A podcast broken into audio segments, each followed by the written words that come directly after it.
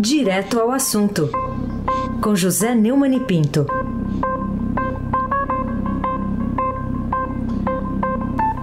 Oi, Neumani, bom dia. Bom dia, Raíssen Abac. Bárbara Guerra, Almirante Nelson e o seu pedalinho. Moacir Biasi, Clã Bonfim, Emanuel Alice Isadora. Bom dia, melhor ouvinte. O ouvinte da Rádio Eldorado, 107,3 FM. Aysen Abac, o craque. Neumann, vamos começar com notícia aí do, do fim de semana. A STF dá 48 horas para o governo informar data de vacinação depois daquele plano que foi enviado ao Supremo lá para o ministro Ricardo Lewandowski. Você acha que. O que, que você acha dessa, desse embate aí que tem judiciário e governo, de dois lados? É, o ministro Ricardo Lewandowski cobrou do ministro da Saúde, Eduardo Pazuello, esclarecimento sobre o cronograma do plano de imunização contra o novo coronavírus. É, cadê as datas da vacinação? Né? Aliás, acho que o ministro não sabia ainda ou não foi notificado oficialmente também o escândalo do, do documento dos especialistas, que os especialistas negam ter assinado. O Ministério da Saúde, no escandaloso governo Bolsonaro, é o escândalo maior. Né? E esse escândalo se confirma num vídeo publicado nas redes sociais do Ministério, no domingo, ontem, um secretário executivo da pasta, o coronel Elcio Franco, afirmando que seria irresponsável fixar uma data.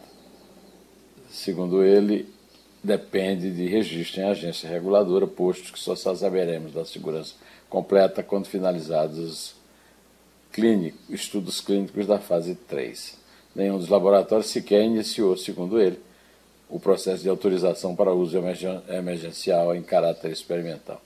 Na certa, é analfabeto e não lê o jornal, eu podia pelo menos ver na televisão. Né? O irresponsável é não ter a data a informar a esta altura, Tenente Coronel. É contar com que avisa procrastine o registro das várias vacinas num claro entendimento negacionista da vacina. Eu não sou fã do ministro Lewandowski, todo mundo aqui testemunha disso. Mas desta vez ele tem toda a razão. Neste momento em que até o Rodrigo Maia passa o pano para a postura do, postura do Bolsonaro no combate à pandemia, só dá para contar mesmo é com o STF. Principalmente quando os militares com boquinhas bem remuneradinhas no governo federal formam a guarda pretoriana do negacionismo do presidente da República, Abac, o craque. Bom, nesse contexto todo que você descreveu, vamos falar de uma categoria importante, a dos professores. Vamos dividir em duas partes aqui. Primeiro, essa manchete hoje aqui do, do Estadão: quatro em dez cidades em São Paulo não pagam piso, quer dizer, não pagam mínimo a docentes. Na sua opinião, qual é a causa dessa realidade que faz parte aí da uma tragédia social brasileira também? É, 40% das prefeituras não pagarem o piso, que é uma obrigação legal, 252 prefeituras em 645 do estado de São Paulo. É, é uma informação gravíssima. Esses prefeitos tinham que estar na cadeia, têm que cumprir a lei. É, esse foi um levantamento inédito feito pelo Tribunal de Contas do Estado de São Paulo, ao qual o Estadão teve acesso com exclusividade. Prefeitos, principalmente de cidades pequenas, alegam dificuldades financeiras para arcar com os salários dos professores, que sobem anualmente acima da inflação desde 2009, quando começou a vigorar a lei do piso, instituída para buscar valorização profissional por meio, por meio do aumento real da remuneração. Tem que ver se esses prefeitos estão usando bem mesmo o orçamento e por isso é, não podem pagar os professores. Né? No ano que vem, isso vai se agravar a partir de uma portaria divulgada pelo Ministério da Educação no final de novembro, estabelecendo a redução de 8% no custo aluno, parâmetro que norteia o repasse do governo federal para os municípios. O, o, o cenário também será pior para os professores, com o congelamento do valor do piso, que pela primeira vez em mais de uma década não será reajustado em janeiro. Entidades em defesa da educação, sindicatos e gestores públicos avaliam tomar medidas judiciais pressionam o governo federal para reverter a portaria. Eu estou aqui nesse movimento a favor dos professores é, e ponho aqui a minha assinatura junto, viu, Raíssen Abac, o craque.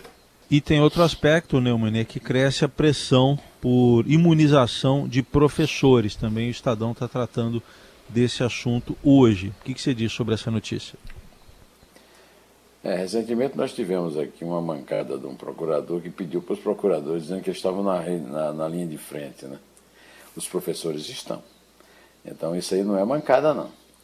É uma lacuna, né? é uma omissão, tanto do governo federal quanto do governo do Estado de São Paulo. A proximidade da vacina e a limitação de doses trazem o Brasil ao debate mundial sobre quem deve ser o primeiro a receber a imunização. Então se falam nos maiores de 70 anos, se falam nos, eh, nos profissionais de saúde que estão na frente, esses sim, na frente de batalha, mas ninguém eh, fala nos professores. Né? Eh, na programação do Ministério da Saúde, entregue na sexta-feira ao Supremo Tribunal Federal, sem as datas, os professores de ensino básico e superior entrariam na quarta fase da campanha. São 2 milhões e 300 mil professores, segundo o Estadão. O maior grupo entre os 3 milhões e 200 mil profissionais essenciais. Inclui ainda policiais, bombeiros e funcionários do sistema carcerário. Aliás, é, é bom chamar a atenção que também estão de fora os presidiários, que são obrigados por lei a conviverem uns com os outros sem isolamento social. Estavam previstos no primeiro plano e certamente o Bolsonaro, com a sua visão bastante distorcida da lei, mandou retirar. No plano do Estado de São Paulo não existe nem menção aos professores mas o Estadão apurou que integrantes do governo têm pedido essa priorização. A vacina permitiria uma volta às aulas presidenciais. Quando o, o, fala, o analfabeto Jair Messias fala sempre na economia, e nós reconhecemos que a economia é prioritária, mas a vida tem prioridade maior, né? Vamos lembrar. Além disso, né, vamos lembrar que a educação é um desastre no Brasil e que o, o, esse, esse tipo de providência pode eh, facilitar as aulas presenciais, que no caso da educação são muito necessárias, principalmente num país pobre como o Brasil, em que os pobres dependem eh, da, da, da, dos colégios, dos grupos escolares, até para comer. É. Raíssa Abac é o craque. Ô Neumann, queria que você falasse também sobre um assunto que a gente já abordou aqui e que agora também está retratado em manchete do Estadão em definição sobre juiz atrasa o caso Lulinha. O que, que você tem a dizer Não, escuta, sobre. Tenho...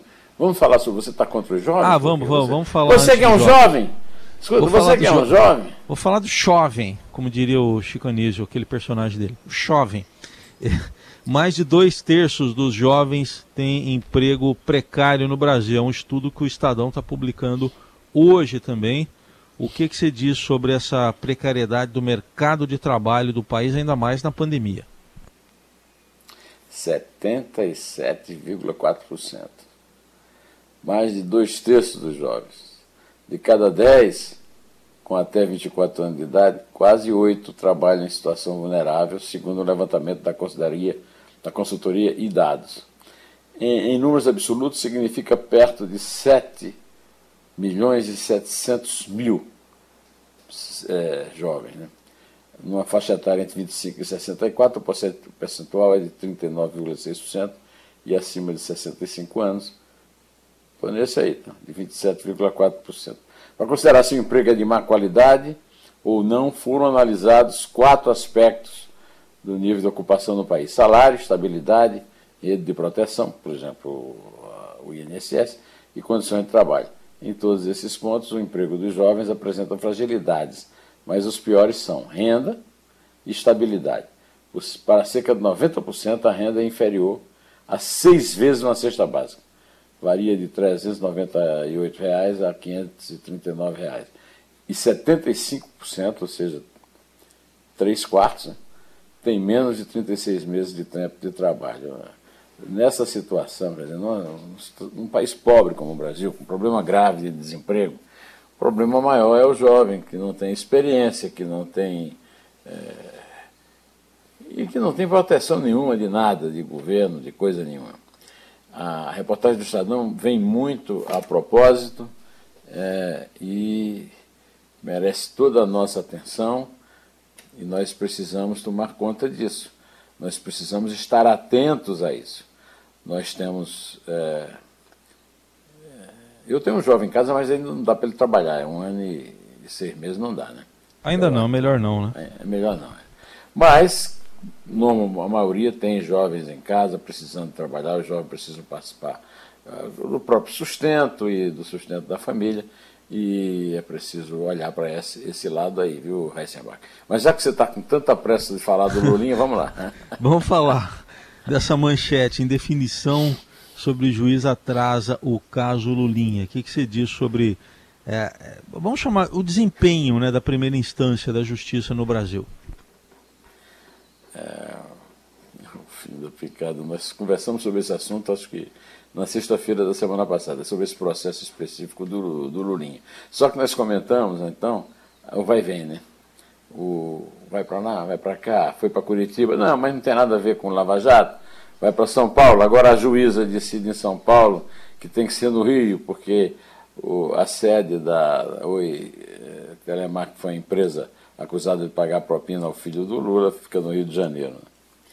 Desde que foi retirada da 13ª Vara Federal, noticia o Estadão, lá de Curitiba, por decisão do Tribunal Regional Federal da 4 Região, em março passado, a investigação contra Fábio Luiz Lula da Silva, o Lulinha, está paralisada por uma definição sobre quem deve ser o juiz responsável pelo caso que investiga contratos celebrados pelo grupo Oi Telemar com as empresas ligadas ao filho mais velho do ex-presidente Luiz Inácio Lula da Silva. O Lulinha foi alvo da 69ª fase da Lava Jato, a famosa Mapa da Mina, em 10 de dezembro de 2019. Faz um ano, portanto, né? É um ano e mais é, quatro dias. A investigação mirou acordos de 132 milhões entre a operadora telefonia e o grupo GameCorp Go, que reúne firmas de mídia, jogos eletrônicos e tecnologia entre 2004 e 2016. O Ministério Público Federal diz, tem indício de que parte do dinheiro foi usado na compra do sítio de Atibaia, que já rendeu uma condenação a Lula em outro processo. E, segundo os investigadores, em troca do investimento, a Oi Telemar teria sido beneficiada pelo governo do PT. Hoje o Estadão está dando essa notícia, é, que de certa forma complementa o comentário que eu fiz, acho que sexta-feira, a respeito disso. Isso é uma vergonha, né? Quer dizer, assim que as coisas vão sendo empurradas com a barriga, vai para um lado, vai para o outro. Inclusive na, na, na sexta-feira eu lembrei que talvez agora seja transferido para a Grécia, onde ficam as famosas calendas gregas. Aquela, aquela, aquele adiamento para sempre, que você não resolve nunca a questão. Aí, Sabac, não é com você, hum. mas vamos em frente. Bom, queria que você destacasse também aqui o entrevista pro, do, no blog do Neumann, portal do Estadão, do Dr. Gonçalo Vecina, que a gente ouviu semana passada aqui na Rádio Dourado também, me chamou a atenção o título Bolsonaro é terrível, diz Vecina. Conta para o nosso ouvinte. Você se lembrou de Erasmo, né? Erasmo Isso, é, eu sou terrível, né? eu sou terrível. Pois é. É, é terrível na gíria, quer dizer que um cara é valente e tal, não é terrível aqui, como ele quis dizer, que produz terror. Em primeiro lugar, eu queria agradecer a você, Raíssen Abac, que foi quem me inspirou essa entrevista. É, eu estava ouvindo a entrevista antes de entrar no, no, no, com o meu comentário na semana passada, a entrevista foi muito boa, você participou de forma brilhante e ele, ele realmente é fora de série né, nessa matéria. O doutor Gonçalo Vecina é professor da Universidade de São Paulo e da Fundação Getúlio Vargas. E é fundador da Anvisa, Agência Nacional de Vigilância Sanitária, primeiro presidente da Anvisa. E ele disse que. É, eu também parti, numa das perguntas que eu fiz na entrevista, eu usei uma informação que foi trazida noutra entrevista muito boa sua, que foi com o, o, o Antônio Penteado Mendonça, é, que disse que nós estávamos numa, na segunda onda, mas ainda na primeira. O, o Gonçalo Vecina disse que não, não estamos na segunda onda, como na época da gripe espanhola, quando a doença voltou com uma mutação do vírus, mas num repique, num recrudescimento. É, o, o, o professor que classificou o Bolsonaro como terrível, ou a postura dele em relação à pandemia, ao definir como uma gripezinha, depois chamou de maricas quem se contagiou e recentemente disse que estamos no finalzinho da pandemia. Segundo Vecina, a contaminação começou a cair no sul e sudeste por causa do distanciamento social. E era isso que o Bolsonaro, o, o secretário-geral, o Pazuello, deveriam reconhecer publicamente. E aí houve uma estabilização. Mas agora a doença voltou com força porque as pessoas foram para a rua. É, o doutor Gonzalo Vecina está revoltado. Eu não me lembro se ele falou isso na sua entrevista, mas na minha ele falou. Com, aliás, ele falou na sua. Falou. Eu, eu, eu fiz a pergunta exatamente porque ele disse que ele conta com a reprovação do tenente-coronel Corma, leigo em medicina, que o presidente da República nomeou para a diretoria da agência. Isso, a entrevista, viu, Baixa, como a sua, é serena e embasada em fatos científicos. E o Gonzalo traça, um, Vecina traça um panorama realista, científico e sensato. Te devo essa, hein, Raíssa? É isso, tamo juntos. Tamo, tamo juntos. Tamo, é, tamo juntos. Vamos lá. Tamo juntos. Vamos contar. Diria, vamos Gabigol, contar. diria Gabigol.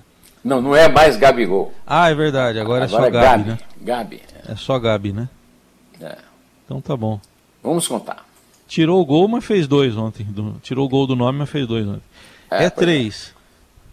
É dois. É um. Inter.